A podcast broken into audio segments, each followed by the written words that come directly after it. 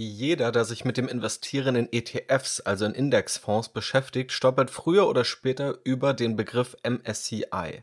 Und hinter MSCI steckt ein Unternehmen. MSCI legt einige der populärsten Aktienindizes unter ETF-Anlegern auf, beispielsweise den MSCI World oder auch den MSCI Emerging Markets.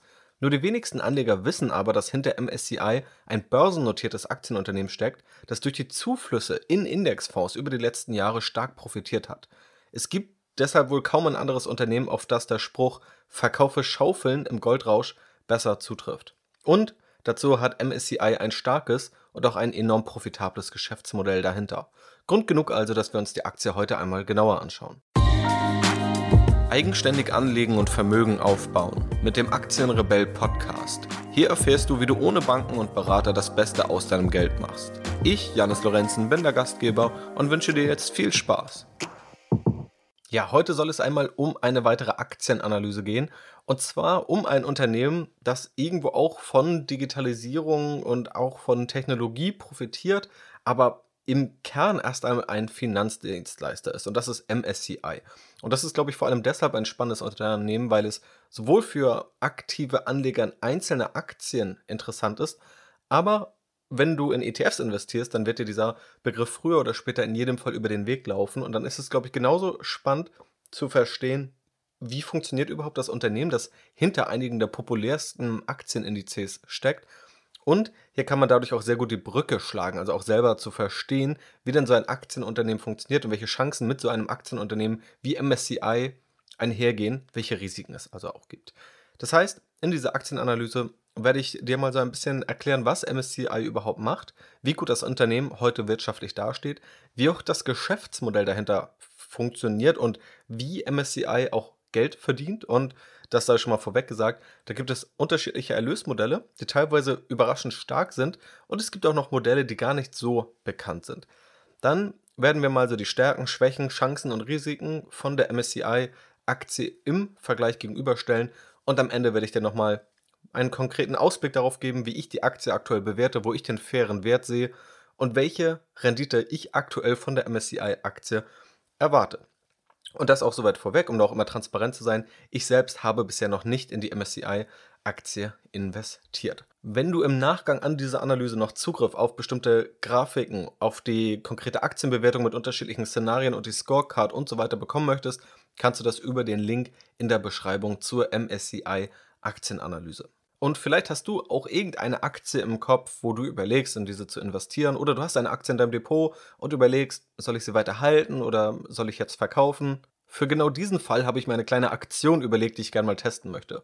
Und zwar habe ich ja den Strategy Invest Premium Mitgliederbereich. Dort veröffentliche ich fundierte Aktienanalysen, Ratgeberinhalte, Kommentare auch zur aktuellen Marktentwicklung, um das Ganze eben fundiert einzuordnen und veröffentliche auch mein eigenes Depot und dokumentiere auch meine Anlageentscheidung aus der Praxis. Das Ganze ist bisher sehr gut gelaufen, das Feedback ebenfalls sehr positiv und ohnehin kannst du das Ganze immer kostenlos testen, sodass du auch selber für dich schauen kannst, was du dort bekommst und wie es dir auch bei deiner Geldanlage weiterhelfen kann. Und sobald diese Podcast-Episode online ist, hast du die Möglichkeit, nicht nur den Zugang zu dem Mitgliederbereich zu kommen, sondern auch eine Wunsch-Aktienanalyse zu bekommen. Das heißt, du sagst mir dann, welche Aktienanalyse du wünschst und in der nächsten Zeit werde ich dann eine Analyse genau zu diesem Unternehmen veröffentlichen. Also ich bin sehr gespannt auf die Rückmeldung dazu. Ich glaube aber, das ist eine ziemlich coole Aktion, die definitiv einiges an Potenzial hat. Wenn du das Ganze wahrnehmen willst, schau einfach auf strategyinvest.de. Wie gesagt, du kannst alles kostenlos testen und bekommst dann eine Wunsch-Aktienanalyse obendrauf. Aber natürlich sollte klar sein, dass die Aktion nur für eine kurze Zeit online sein wird, da sonst bei zu vielen Anfragen ich natürlich nicht hinterherkommen werde, auch alle Aktienanalysen kurzfristig zu bedienen. Das heißt, da gilt natürlich, wer zuerst kommt, mal zuerst. Aber auch nach der Aktion kannst du dort gerne mal vorbeischauen. Da erwarten dich dann auf jeden Fall viele weitere spannende Aktienanalysen. Jetzt Kommen wir aber auch zu einer ganz speziellen, sehr spannenden Aktienanalyse und zwar vom Finanzdienstleister MSCI. Was ist MSCI überhaupt? Also MSCI wurde 98 gegründet, wie viele andere Aktienunternehmen auch in den USA, ursprünglich mal von Morgan Stanley, also der großen US-Investmentbank, und dem Unternehmen Capital International. Daher kommt auch der Name, also Morgan Stanley, Capital International, MSCI sind jeweils die Anfangsbuchstaben. Und 2007 ist MSCI an die Börse gegangen. Grob gesagt ist das Geschäftsmodell, für das MSCI vor allem bekannt ist, dass Indizes aufgelegt werden, unter anderem auch Aktienindizes wie MSCI World oder MSCI Emerging Markets, bei denen dann Aktien nach bestimmten Kriterien gruppiert, gewichtet und teilweise auch bewertet werden. Diese werden dann unter anderem Fonds, ETFs, Indexfonds zugänglich gemacht, wofür diese wiederum eine Gebühr bezahlen. Wie genau das funktioniert, schauen wir uns gleich nochmal an. Um die Größe grob einordnen zu können, aktuell erzielt MSCI einen Jahresumsatz von 1,6 Milliarden US-Dollar und einen Gewinn von etwa 0,5 Milliarden US-Dollar. Der Börsenwert liegt nochmal deutlich darüber und zwar bei 30 Milliarden US-Dollar. Und diese Woche stehen noch die Quartalsergebnisse für das Q3 an. Das heißt, in dieser Woche kann es noch zu etwas höherer Volatilität rund um diese Aktie kommen. Es kann aber auch besonders spannend sein, diese Woche mal diese Aktie zu beobachten, um zu gucken, was da jetzt an Ergebnissen verkündet wird. Zumindest über die letzten Tage und Wochen hat die Aktie leicht geschwächelt. Aber wenn wir den langfristigen Blick auf die Aktie werfen, dann sehen wir eher einen relativ starken Kursanstieg. Die Aktie stand 2015 bis 2018 noch unter 100 Euro und liegt heute bei knapp 300 Euro. Also hier hatten wir in wenigen Jahren eine Verdreifachung. Die Bewertungskennzahlen, die sind aktuell relativ sportlich. Also wir haben ein Kurs-Umsatz-Verhältnis von 18, sprich MSCI ist mit dem 18-fachen des eigenen Jahresumsatzes bewertet, was recht hoch ist im Marktvergleich. Das Kurs-Gewinn-Verhältnis liegt bei 57, das erwartete Kurs-Gewinn-Verhältnis, also auch mit den Gewinnerwartungen bei 43 das Kurs-Cashflow-Verhältnis bei 37 und das PEG, also das Price Earnings Growth Ratio, liegt bei 3,2. Ein paar andere Kennzahlen sind womöglich noch ganz interessant. Zum einen, wenn wir uns die Bilanz anschauen, dann stellen wir fest, dass MSCI ein negatives Eigenkapital hat. Was das bedeutet, werde ich dir später nochmal erklären. Das ist auch ein Phänomen, was wir beispielsweise bei McDonald's oder bei Starbucks sehen. Und die Brutto- und Nettomarge, also die Gewinnmargen von MSCI, die sehen relativ beachtlich aus. Also die Bruttomarge, also der direkte Gewinn bei einem Verkauf eines Produkts ohne administrative Kosten, Marketing und so weiter mit einzubeziehen, liegt bei 82 Prozent und die Nettomarge liegt bei 32 Prozent. Wenn wir das Ganze bereinigen um Einmaleffekte, die es zuletzt gab, dann liegt die Nettomarge bei 36 Prozent. Sprich, über ein Drittel vom Umsatz ist auch Nettogewinn bei MSCI. Die Free Cashflow Marge, die liegt nochmal höher und lag zuletzt etwa bei 45 Prozent. Also definitiv ein sehr ertragreiches und auch profitables Geschäftsmodell. Der Gewinn ist über die letzten drei Jahre mit 29 Prozent im Durchschnitt gestiegen pro Jahr und der Umsatz um 11 Prozent pro Jahr. Das gilt für die letzten drei Jahre, aber auch ziemlich konsistent für die letzten zehn Jahre. Also MSCI ist relativ genau mit 10% pro Jahr, 11% pro Jahr über die letzten zehn Jahre im Umsatz gewachsen. Das heißt, wir haben hier auf jeden Fall ein solide wachsendes und sehr profitables Unternehmen. Eine Auffälligkeit ist eben zuletzt dieser Einmaleffekt. Also wir können eben sehen, wenn wir uns Umsätze, Gewinne und Free Cashflow anschauen über die letzten Jahre, ist es relativ kontinuierlich gestiegen aber aktuell mit den letzten Quartalen haben wir einen leichten Dämpfer im Gewinn. Das heißt, der Umsatz steigt, der Bruttogewinn steigt, der Free Cashflow steigt, der Nettogewinn ist aber niedriger. Und das ist eine ziemlich spannende Frage oder ein ziemlich wichtiger Punkt jetzt zu verstehen, warum ist das denn so? Also sind wir jetzt wirklich in einem negativen Gewinntrend oder ist es womöglich nur ein Einmaleffekt? Und genau solche Einmaleffekte sind ganz schwierig, weil in vielen Aktienanalysen, die ich dann lese, aber das sind mehr News als wirklich fundierte Analysen. Oder auch bei vielen Programmen, die dir einfach nur Werte ausspucken, ohne sie in einen Kontext zu setzen, kann eben genau das zu Verwirrung führen. Und du könntest womöglich ja, Fehlschlüsse ziehen. Denn wenn wir uns anschauen, was der Kontext war, dann können wir uns die Quartalsberichte anschauen und dort wird eben erklärt, was es damit auf sich hat. Tatsächlich, das operative Geschäft war davon nicht betroffen. Es gab einfach nur Kredite, die ursprünglich 2024 und 2025 getilgt werden sollten, die aber jetzt bereits zurückgezahlt wurden. Und dadurch kamen eben höhere Kosten auf MSCI zu, die aber nichts mit dem operativen Geschäft, sondern nur mit der Finanzierungsstruktur zu tun haben. Das führt dann dazu, dass der Gewinn auf Jahresbasis um 7% aktuell niedriger ist, aber wenn wir diesen Sondereffekt rausrechnen, das Ganze also um diesen Sondereffekt bereinigen, ist der Gewinn um 15% auf Jahresbasis gestiegen. Und das ist ein fundamental unterschiedliches Ergebnis. Gehen wir nun aber mal ein bisschen tiefer da rein, woher jetzt überhaupt das Geld kommt. Also was macht dieses sagenumwobene Unternehmen MSCI überhaupt?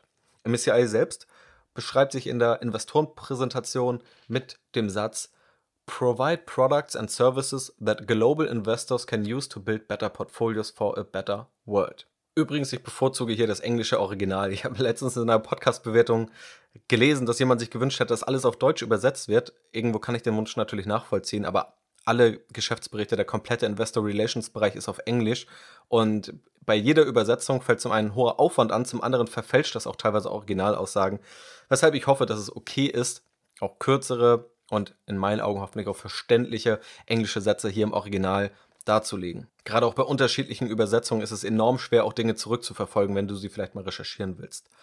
Deswegen das nur zum Hintergrund. MSCI will es ermöglichen, durch Produkte und Services bessere Portfolios zu bauen für eine bessere Welt. MSCI selbst hat knapp 8000 Kunden in über 90 Ländern und in Summe werden 1,65 Billionen US-Dollar in Produkte investiert, die auf den Lösungen von MSCI beruhen. Dafür bietet MSCI dann eben Indizes oder auch Tools, Programme, Software, mit denen Anleger und auch institutionelle Investoren ihre Asset Allocation, ihren Portfolioaufbau und auch ihre Rendite- und Risikoerwartung besser steuern können.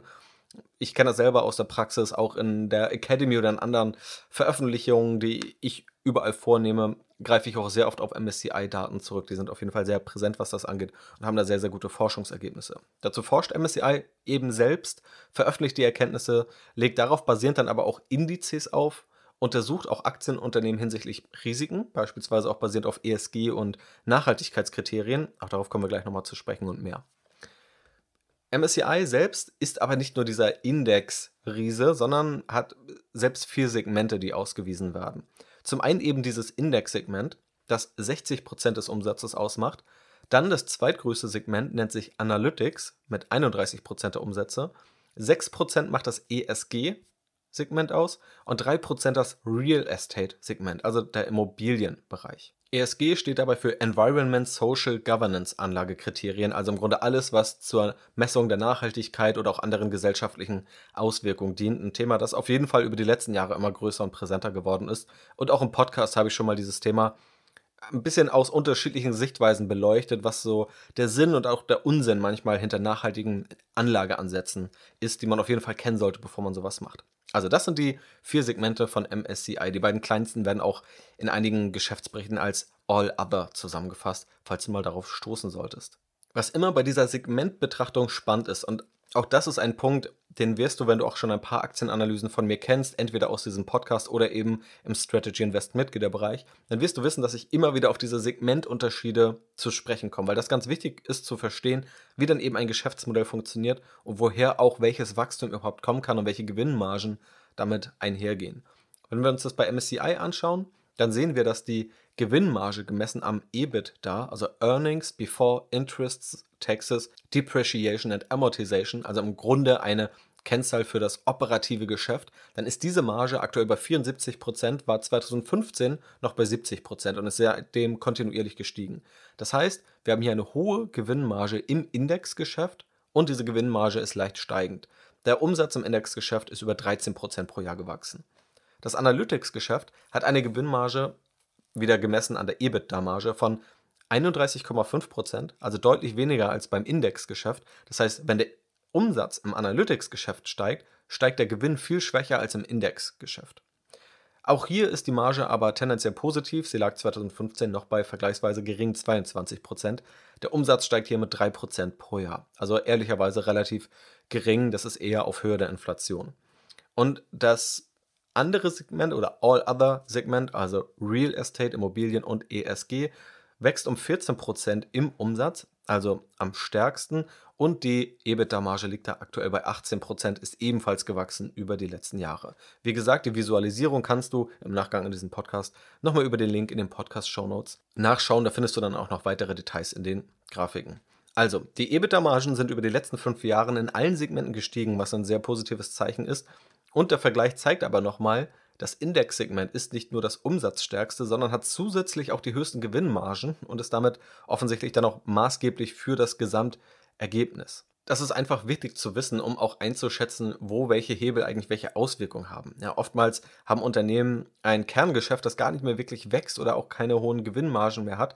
Und dann gibt es ganz kleine Mini-Bereiche, die dann enorme Umsatzwachstumsraten haben und vielleicht auch hohe Gewinnmargen, was dann natürlich spannend ist und toll ist. Aber wenn die ganze Story nur auf dieser kleinen Nische beruht, die womöglich im Gesamtkontext noch viel zu irrelevant ist, dann ist es eher eine PR-Story, die Anlegern verkauft werden soll und hat nicht wirklich etwas mit ja, einer Realität zu tun, in der auf absehbare Zeit wirklich ein solches Segment das ganze Unternehmen retten könnte. Ja, das ist ganz oft da zu sehen, wenn eben kleine Innovationsprojekte genutzt werden, um angeblich ähm, ja, damit das marode Kerngeschäft womöglich zu retten. Aber bei MSCI wollen wir soweit nicht gehen. In jedem Fall hilft es aber, sich einmal diese Segmente differenziert anzuschauen. Und was darüber hinaus noch spannend ist zu sehen, ist, dass MSCI ein sogenanntes Subscription-Unternehmen ist, also ein Abo-Modell mit wiederkehrenden Umsätzen verfolgt. In dem Aspekt ist es also ähnlich wie Netflix oder Spotify, wo also einfach regelmäßig Geld abgebucht wird. Oder womöglich als noch besserer Vergleich auch Business-Lösungen von Microsoft. Also wenn du beispielsweise ein Microsoft-Abo hast oder ein Abo der Creative Cloud von Adobe. Ja, all das sind Abo-Modelle und MSCI erzielt 97% der Umsätze eben aus wiederkehrenden Abo-Modellen. Das ist vor allem deshalb interessant, weil solche Abo-Einnahmen eine höhere Planbarkeit ermöglichen und auch eine Stabilität dann ermöglichen, wenn es keine Neukunden gibt. Ja, weil einfach mit bestehenden Kunden weiter gearbeitet werden kann. Wenn wir uns mal genauer dieses Index-Segment anschauen, wo wir ja festgestellt haben, dass das mit Abstand das wichtigste Segment von MSCI ist, nicht nur umsatzseitig, sondern auch gewinnseitig, dann kann man in der Präsentation für Investoren sehen, dass diese Dienste von MSCI in diesem Indexsegment in unterschiedlichen Produkten genutzt werden, also in marktkapitalisierungsgewichteten ETFs, auch außerhalb von ETFs, auch im Bereich Futures und Optionen, mittlerweile bei sogenannten Faktor-ETFs und auch bei ESG-Fonds. Der größte Teil dabei wird über Lizenzgebühren eingenommen. Ja, das heißt, ein Unternehmen, eine Fondsgesellschaft, die Indizes beispielsweise von MSCI nutzt, zahlt Lizenzgebühren regelmäßig an MSCI. Es gibt aber auch noch andere Erlösmodelle, die dann aber eher die Minderheit darstellen und die basieren auf einer prozentualen Gebühr, die MSCI verdient, gemessen am verwalteten Vermögen der Fonds. Also je größer der Fonds, desto höher dann auch der Ertrag von MSCI, da MSCI hier eben prozentual dran beteiligt wird. Die Beteiligung liegt hier übrigens durchschnittlich, das habe ich mal ausgerechnet aus dieser Investorenpräsentation, bei 0,027% am verwalteten Vermögen eines Fonds. Der kurzfristige Trend ist dabei leicht negativ. Das heißt, hier ist die, die Fee, also die Gebühr, die MSCI bekommt, etwas rückläufig. Dann ist es noch spannend, auf die Retention zu schauen. Ja, Entschuldigung für die vielen englischen Begriffe, aber wie gesagt, das sind im Grunde die Begriffe, über die auch mittlerweile im Deutschen immer gesprochen wird, auch wenn man deutsche Geschäftsberichte oder Hauptversammlungen verfolgt, dann sind das eben ja, gängige Begriffe. Also die Retention Rate misst im Grunde, wie viele Kunden auf Jahresbasis auch weiterhin Kunden sind in einem Abo-Modell. Und diese Retention Rate liegt hier im Lizenzmodell bei MSCI bei knapp 95%. Prozent. Das heißt, etwa 95 Prozent der Kunden, die heute bereits Kunden sind bei MSCI, werden auch in einem Jahr noch Kunden bei MSCI sein. Diese ganze Investorenpräsentation umfasst 52 Seiten. Ist ganz interessant, da mal reinzuschauen, wenn du dich wirklich ernsthaft damit auseinandersetzen willst, in MSCI als Aktie zu investieren. Ein paar interessante Punkte, die mir da aufgefallen sind, sind unter anderem nochmal das Segment Faktor und ESG, denn das ist mit 24% auf Jahresbasis am stärksten gewachsen im Indexsegment. Dann sind auch die Indizes für Futures und Optionen mit 42% sehr stark gewachsen. Das allerdings auch auf sehr überschaubarem Niveau im Vergleich zum Gesamtvolumen, das MSCI ja, bisher oder aktuell bedient. Dann wurde noch etwas in der Investorenpräsentation zu dem Analytics-Segment geschrieben, unter anderem, dass der Markt von MSCI selbst für das Analytics-Segment auf über 20 Milliarden US-Dollar geschätzt wird. Also da geht es wirklich um Tools, Software, die Anlegern, vor allem institutionellen Anlegern bereitgestellt werden, die dann eben eine Gebühr bezahlen oder einfach dort Lizenzen kaufen, damit sie selber ihre Portfolios besser verwalten können. Das heißt, wenn dieser Markt 20 Milliarden groß ist und MSCI macht aktuell etwa 500 Millionen US-Dollar Umsatz in diesem Segment, dann spricht es auf jeden Fall noch für einiges an Wachstumspotenzial, wenn MSCI das natürlich erschlossen bekommt. Und das ESG-Segment, in welchem MSCI nicht nur Indizes auflegt, sondern auch Unternehmen analysiert, Unternehmen prüft und auch Ratings vergibt hinsichtlich dieser ESG-Kriterien, wächst um 28% pro Jahr. Also das ist wirklich ein starkes Wachstumsfeld aktuell für MSCI. Das ist also so erstmal kurz zusammengefasst der aktuelle Ausblick auf die wirtschaftliche Situation und das Geschäftsmodell von MSCI. Also steigender Umsatz, langfristig steigender Umsatz, hohe Profitabilität, Einmaleffekte zuletzt im Gewinn, ein Großteil, fast alle Umsätze stammen aus wiederkehrenden Erlösen und das mit Abstand wichtigste Segment ist das Index-Segment, aber auch das ESG-Segment ist aktuell steigend. Schauen wir jetzt mal auf den nächsten Punkt und zwar so die Strategie. Also wenn du dich an einer Aktie beteiligst, das versuche ich immer wieder zu betonen, dann beteiligst du dich ja nicht an dem Unternehmen der Vergangenheit, sondern an dem Unternehmen der Zukunft. Und deshalb ist es auch wichtig zu schauen, woran arbeitet das Unternehmen eigentlich gerade, damit du auch weißt, worauf du dich da einlässt und wo womöglich auch Chancen liegen. Ja, also wenn dich die Strategie eines Unternehmens nicht überzeugt, dann ist es auch relativ schwierig, dass du selber noch irgendwelche Umsatzhebel findest, die das Unternehmen eigentlich nutzen solltest, die das Unternehmen aber selber den Anlegern nicht verkauft. Ja? Denn genau das sollte ein Unternehmen ja auch versuchen, gerade durch Jahresberichte, durch Hauptversammlungen, durch Quartalsberichte, dort eben auch möglicherweise gute Wachstumsgeschichten gegenüber Anlegern zu verkaufen, wo dann unsere Aufgabe als Anleger ist, das immer möglichst kritisch zu hinterfragen. Schauen wir aber jetzt mal auf die letzten Quartalsberichte, die MSCI veröffentlicht hat, vor allem auch den aktuellsten Quartalsbericht, das ist dann der von Q2 2020. Dann gibt es da drei Wachstumssegmente, die MSCI strategisch vor allem herausstellt. Zum einen Product, Content and Research, also Produkt, Inhalte und Forschung. Hier möchte MSCI weitere Bereiche an Vermögensklassen abdecken und neue Produkte und Inhalte zu den Themen ESG, Klimawandel, Faktoren, Risikomodelle, Futures und Optionen schaffen.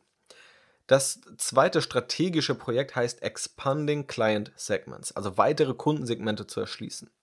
Das betrifft vor allem Vermögensverwalter, die weiter erschlossen werden sollen, Unternehmen, die wiederum selber auch Vermögen haben, das sie irgendwie verwalten müssen, und Versicherung. Ja, gerade diesen Punkt der Versicherung ist ganz spannend, auch wenn wir da mal im deutschen System denken, dann sind es enorme Summen, die Versicherungen teilweise verwalten, die irgendwie angelegt werden müssen.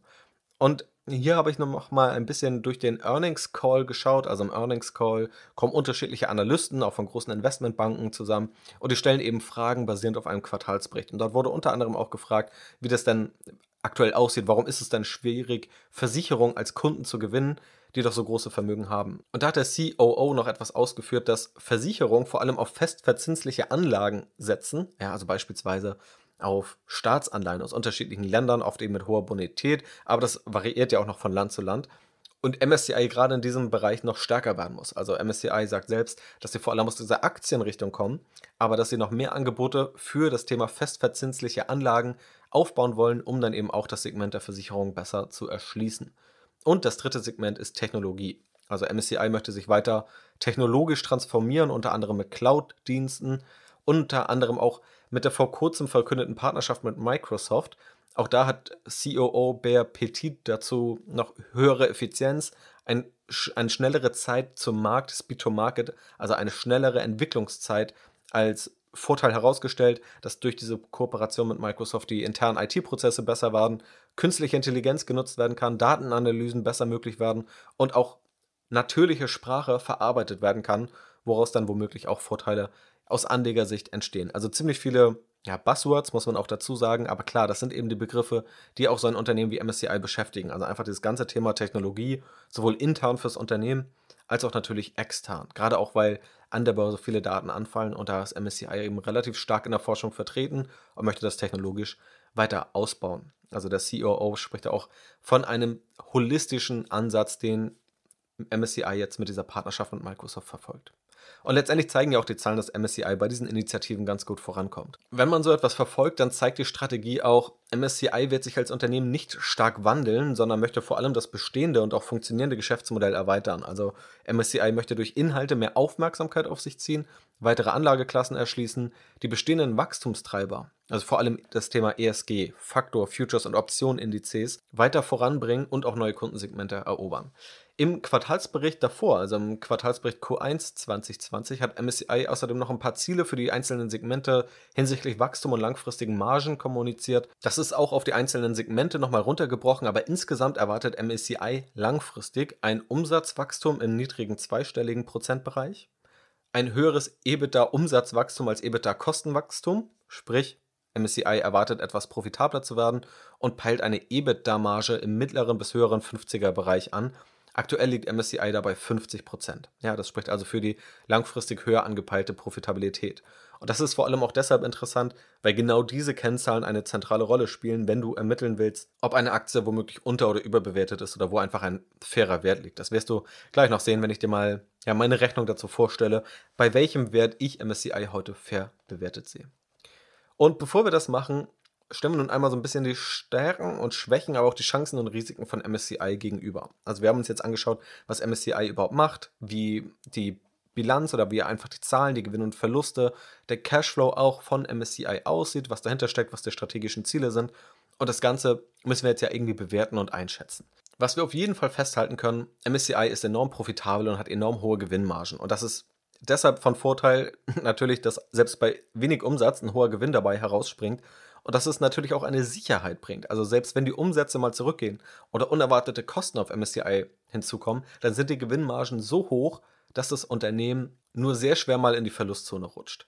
Dann kommt noch dazu, dass MSCI eine etablierte Marke im Finanzbereich ist. Also ich erlebe es ja immer wieder seit Jahren, da ich ja über den Podcast und über meinen Blog, über den Mitgliederbereich in direktem Kontakt zu vielen Anlegern stehe. Und dort sind auch MSCI-Indizes omnipräsent. Also ich würde fast behaupten, jeder, der sich ein paar Monate mit ETFs beschäftigt, ist früher oder später über MSCI-Indizes gestoßen. Und viele Anleger fragen ganz gezielt diese MSCI-Indizes nach. Ja, das heißt, sie kaufen auch oftmals nur die ETFs, die auf einem MSCI-Index beruhen. Und das ist ganz schön stark, sozusagen in diesem Bereich eine solche Marke geschaffen zu haben. Und an dieser Nachfrage orientieren sich dann natürlich auch Fondsgesellschaften, die selber davon profitieren, wenn sie mit dieser starken Marke einen Fonds aufsetzen. Und das ist ein Faktor der MSCI etwas vor dem harten Margendruck, der ja im ETF-Geschäft herrscht, da gehe ich gleich nochmal drauf ein, schützen kann. Dann hat MSCI eine relativ starke Bilanz. Also wenn wir uns das Ganze mal anschauen, dann sehen wir, dass MSCI aktuell kurzfristig 1,4 Milliarden US-Dollar an liquiden Mitteln zur Verfügung hat. Die Nettoverschuldung liegt bei knapp 2 Milliarden US-Dollar, aber die nächste größere Rückzahlung von 500 Millionen US-Dollar ist erst 2026 fällig. Das heißt erst in sechs Jahren. Das heißt, gerade bei dieser Ertragssituation von MSCI mit wiederkehrenden Umsätzen und erstmal keinen großen Schuldenblöcken, die irgendwie in absehbarer Zeit fällig sind, sieht das Ganze finanziell schon ziemlich stabil aus. Und natürlich, wir haben eben diese wiederkehrenden Umsätze. 97% der Umsätze entstammen aus diesem wiederkehrenden Erlösmodell. Macht MSCI auch unabhängiger vom Neukundengeschäft und liefert einfach mehr Planbarkeit, auch was größere Investitionen angeht. Und bei diesen sogenannten Abo-Modellen gibt es auch vor allem zwei relevante Kennzahlen, die man sich da anschaut. Also diese Abo-Modelle werden an der Börse oder generell immer beliebter, auch schon bevor Unternehmen an die Börse gehen. Also oftmals im Bereich, wo im Venture Capital Bereich Firmen finanziert werden sind immer wieder Abo-Modelle sehr, sehr populär. Die beiden Kennzahlen sind zum einen die Wachstumsrate offensichtlich, also wie stark wachsen dann die Abo-Erlöse und eben die bereits erwähnte Retention Rate, also die Rate an Kunden, die auch wirklich Kunden bleiben. MSCI hat das Ganze auch sehr, sehr gut äh, dokumentiert über die letzten Jahre und dann kann man so sehen, dass durchschnittlich das Wachstum bei 10% liegt. Das ist nicht unbedingt verwunderlich, weil das Gesamtwachstum liegt bei 10%. Nahezu alle Erlöse entstammen aus den Abo-Modellen. Das heißt, das liegt ja etwa gleich auf. Und diese Retention Rate lag über die letzten Jahre bei etwa 90 bis 95 Prozent. Das schwankt immer etwas. Auch das wurde im Earnings Call noch ja, hinterfragt, warum jetzt zuletzt sozusagen diese Retention Rate leicht gesunken ist. Aber das wurde auch auf die gewisse Unsicherheit, die gerade im Markt ist, zurückgeführt. Aber letztendlich ist das keine, ja, keine Schwankung, die irgendwie außerhalb der Norm ist. Also zwischen 90 und 95 Prozent bewegt sich das relativ konstant seit fünf Jahren. Und das sind in jedem Fall starke Kennzahlen, die eben auch ein starkes Geschäftsmodell in diesem Abo-Bereich kennzeichnen. Wenn wir uns die Schwächen anschauen, dann muss man ehrlich sein, da gibt es aktuell gar nicht so viel. Also MSCI macht einen hervorragenden Job, hat hervorragende Zahlen, es gibt aber noch diesen Punkt des negativen Eigenkapitals. Ein negatives Eigenkapital kann beispielsweise dann entstehen, wenn ein Unternehmen überschuldet ist. Also wenn die Aktivseite nur aus Vermögenswerten von beispielsweise einer Milliarde Euro besteht, aber Verbindlichkeiten in Höhe von 1,5 Milliarden Euro, dann ist das Eigenkapital mit minus 0,5 Milliarden Euro offensichtlich negativ. Wenn wir uns mal die Ursachen dafür anschauen, die auch bei MSCI der Fall sind, bei McDonald's ist das Ganze sehr populär, dann sind das auch Aktienrückkäufe. Also durch das Zurückkaufen eigener Aktien sinkt das Eigenkapital. Und für McDonald's war es offensichtlich dann wirtschaftlich interessanter und für MSCI auch, das eigens verdiente Geld in die eigenen Aktien zu stecken, womöglich weil man auch selbst davon überzeugt ist, dass die eigenen Aktien eine gute Investition sind, als beispielsweise Schulden mit geringer Verzinsung zu tilgen. Ja, dann werden eben gerne eigene Aktien gekauft.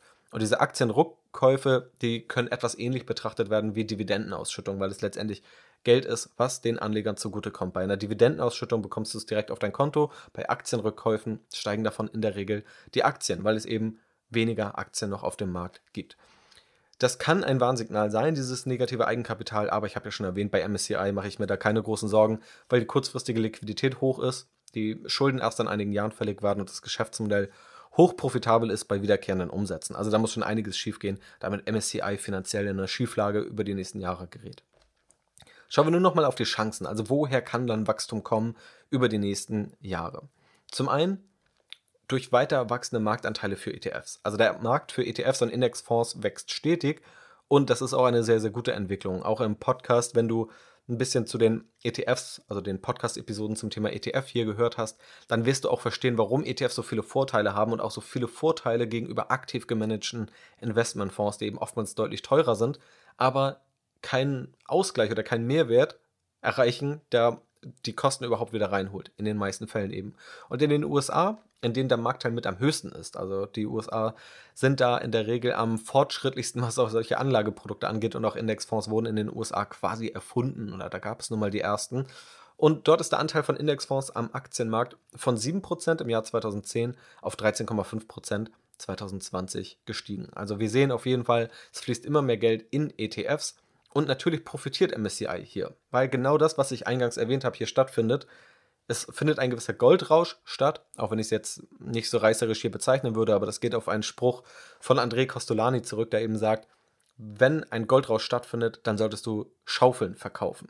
Und MSCI verkauft eben die Schaufeln, um in dem, in Anführungszeichen, Goldrausch, wo immer mehr ETFs und Indexfonds gekauft werden, zu profitieren. Das heißt, ich gehe stark davon aus, dass auch ETFs weiter wachsen werden, global weiter im Volumen zulegen werden, wovon MSCI auch profitieren wird. Also eine sehr realistische Chance und auch eine Chance, die durchaus Auswirkungen auf die Umsätze und Erträge von MSCI in der Zukunft haben wird.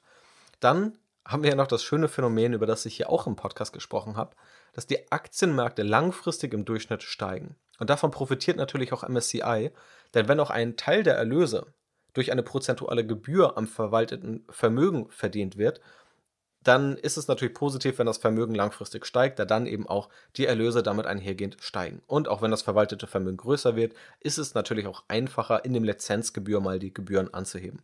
Das heißt, auch hier die Aktienmärkte steigen langfristig und davon wird MSCI auch langfristig profitieren. Dann haben wir noch eine große Chance, die ich sehe, und vor allem dieses ESG-Segment. Ja, also MSCI hat ja unterschiedliche Wachstumssegmente. Das sind dann auch beispielsweise Faktor, ETFs und einfach die Forschung dazu. Aber vor allem dieses ESG-Segment ist aktuell relativ spannend. Es wächst mit 28% pro Jahr. Noch auf einem etwas geringeren Niveau. Also ich habe es ja bereits erwähnt, es liegt aktuell umsatzseitig bei 6% bei MSCI. Aber es wächst eben mit am stärksten.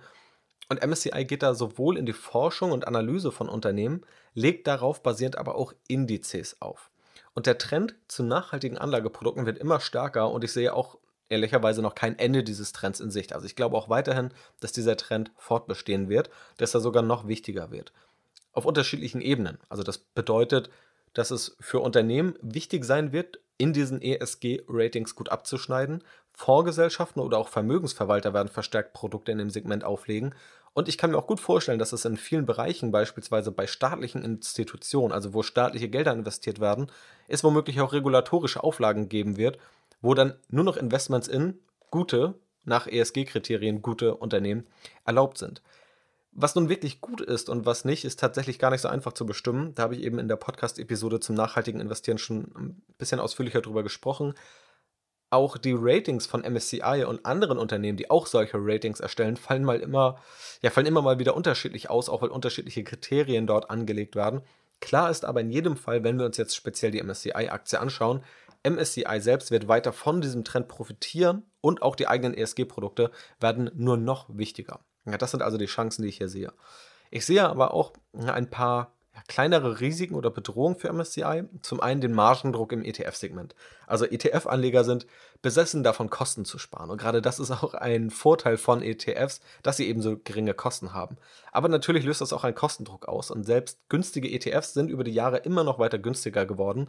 Mittlerweile gibt es auch in den USA ETFs, die gar keine Kosten mehr verlangen, die sich also versuchen, durch andere Dinge, wie beispielsweise das Verleihen von Aktien, in die investiert wird, dann Geld zu verdienen. Und natürlich macht dieser Kostendruck auch nicht unbedingt vor dem Indexanbieter halt. Also dieser Kostendruck kann in die Richtung womöglich weitergegeben werden.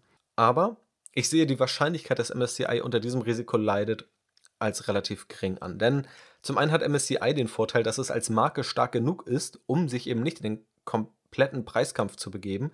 Eben deshalb, weil Anleger gezielt auch MSCI-Produkte wollen. Und auch die Zahlen zeigen ja, und deswegen ist es auch so interessant, eben Margenentwicklung, also Gewinnmargen und die historische Entwicklung der Gewinnmargen in den Kontext zu setzen, dass vor diesem Hintergrund dieses Risikos des Margendrucks im ETF-Segment, dass die Zahlen bei MSCI gar nicht darauf hindeuten, dass es sowas gibt. Im Gegenteil, MSCI hat es geschafft, über die letzten Jahre die Gewinnmargen zu steigern. Also das ist ein ziemlich starkes Qualitätskriterium in einem Markt mit Margendruck, die eigenen Gewinnmargen zu steigern. Weshalb ich hier aktuell keine großen Risiken bei MSCI sehe, auch wenn diese natürlich in Zukunft auftreten können. Übrigens ist das auch ein Phänomen, was man auch bei Netflix beobachten kann. Netflix hat natürlich nochmal ganz eigene Mechanismen, aber auch da kann man beobachten, dass in einem Markt wie dem Videostreaming wo Netflix führend war, wo jetzt aber immer andere große Unternehmen auch mit großen Budgets hineindrängen. Zuletzt ist ja auch Disney in diesen Markt gegangen und hatte da auch einiges an Erfolg, dass Netflix trotzdem in dieser Zeit kaum einen Einbruch hatte, teilweise Preise erhöhen konnte, weiter Abonnenten gewinnen konnte und einfach ziemlich stabil geblieben ist. Und das ist ein sehr, sehr großes Qualitätskriterium. Ein weiteres Risiko sehe ich im Burggraben. Also wenn du in starke Aktien und Aktien mit starken Geschäftsmodellen investieren möchtest, dann wirst du immer mal wieder über den Begriff des Burggrabens stolpern. Also sozusagen der Graben um das Unternehmen, der das Unternehmen nicht so leicht einnehmbar macht. Und prinzipiell wirkt es jetzt erstmal nicht wie eine Raketenwissenschaft, einen Index aufzulegen, also ein paar Kriterien festzulegen und das mit einem Computer berechnen zu lassen, wie welche Aktie nun gewichtet wird. Natürlich hat das irgendwann schon eine gewisse Komplexität, beispielsweise wenn es auch darum geht, dass wir über Schwellenländer sprechen, unterschiedliche Zeitzonen, unterschiedliche Währungen, die dann rechtzeitig ausgetauscht werden müssen. Aber man kann sich, glaube ich, schon vorstellen, dass auch andere Unternehmen mit großen Budgets das hinbekommen. Der Burggraben ist also irgendwo begrenzt. Auch große Fondsgesellschaften wie beispielsweise Vanguard setzen nicht auf MSCI-Indizes, sondern auf Indizes von FTSE. Auch Standard Poor's ist beispielsweise seit Jahrzehnten populär und auch für einige Indizes bekannt, vor allem natürlich für den SP 500 in den USA. Und diese Konkurrenz kann zum einen die Margen unter Druck setzen, also das Risiko, das ich gerade eben diskutiert habe, sollten große Fondsgesellschaften aber auch, also beispielsweise iShares oder Luxor, die große Vermögen verwalten, dann womöglich mal flächendeckend den Indexanbieter wechseln, dann würde das MSCI durchaus treffen. Aber auch da halte ich das Risiko, dass so etwas passiert, erstmal für gering. Also ich glaube nicht unbedingt, dass diese Fondsgesellschaften für minimale Gewinne an Kosten, weil MSCI womöglich teurer ist als andere, das Risiko einzugehen, die Anleger damit zu verprellen. Ich gehe also auch weiterhin davon aus, dass weiterhin Indexanbieter nebeneinander existieren werden. Einige Indizes sind einfach als Markennamen so bekannt, also S&P 500, MSCI World, MSCI Emerging Markets oder auch der Dow Jones, dass sie auch bestehen bleiben werden. Ich glaube, gerade dieser Aktienindex des Dow Jones zeigt ganz gut, dass trotz einer ziemlich willkürlichen Zusammenstellung, die man heute so nicht wieder machen würde. Ja, also im Dow Jones wird beispielsweise die Aktie mit dem höchsten Kurs am höchsten gewichtet, obwohl das ja überhaupt nichts über die fundamentalen Kriterien aussagt. Dass aber schon so ein Index immer noch so populär ist, liegt einfach daran, dass er immer zitiert wurde und auch jetzt immer zitiert wird und auch schon über eine lange Zeit zurückgerechnet wurde und auch zurückverfolgt werden kann. Und genau deshalb sehe ich auch, dass hier so ein Markenname auf jeden Fall hilft, um einen gewissen Burggraben aufzubauen aber ich denke, es gibt auch noch andere Aktienunternehmen, die auf jeden Fall einen größeren Burggraben haben in anderen Branchen als MSCI es hier hat. Also ein mittelgroßes Risiko, würde ich hier sagen. So, und jetzt haben wir uns mal ein umfangreiches Bild des Unternehmens verschafft und das Ganze auch mal so ein bisschen bewertet. Und jetzt können wir mal in die konkrete Ermittlung vom fairen Wert gehen. Also dem fairen Wert, den ich so in unterschiedlichen Szenarien sehe.